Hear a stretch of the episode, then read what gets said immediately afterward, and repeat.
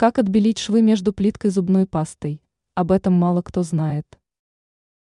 Со временем пространство между плиткой становится грязным и темным. Там также появляется плесень.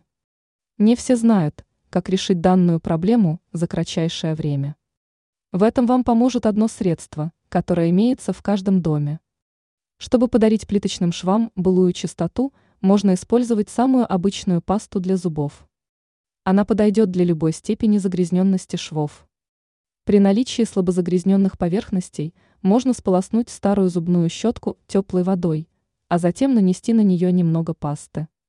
После этого следует втереть данное средство в проблемные места, а затем удалить остатки пасты чистым влажным тканевым материалом.